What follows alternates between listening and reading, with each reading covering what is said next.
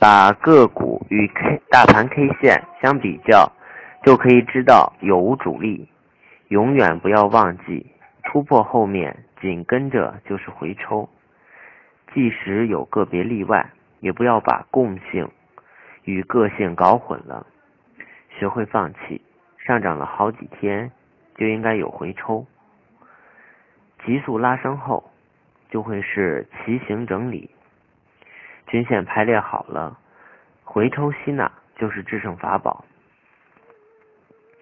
不能一被套就死捂，稍有获利就平仓，这样只能大赔小赚。要做一个详细的计划，这样才能记录你买进、卖出时的想法，可以帮助你控制情绪，让你有一个思考的过程，便于总结经验教训。我不介意犯错，但我不愿意一直一直身处错误中。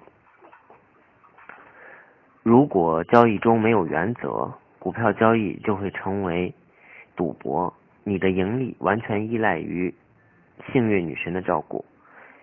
要做到下跌空仓等待，上涨满仓等待，只有转势的那一刻动手交易。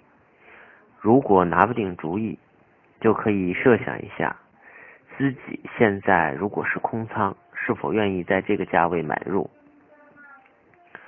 反之亦可。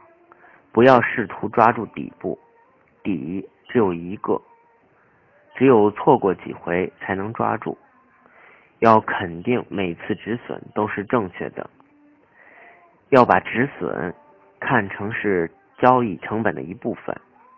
如果止损后，股票股票又上涨，那也要从入场时间和入场价位上找原因。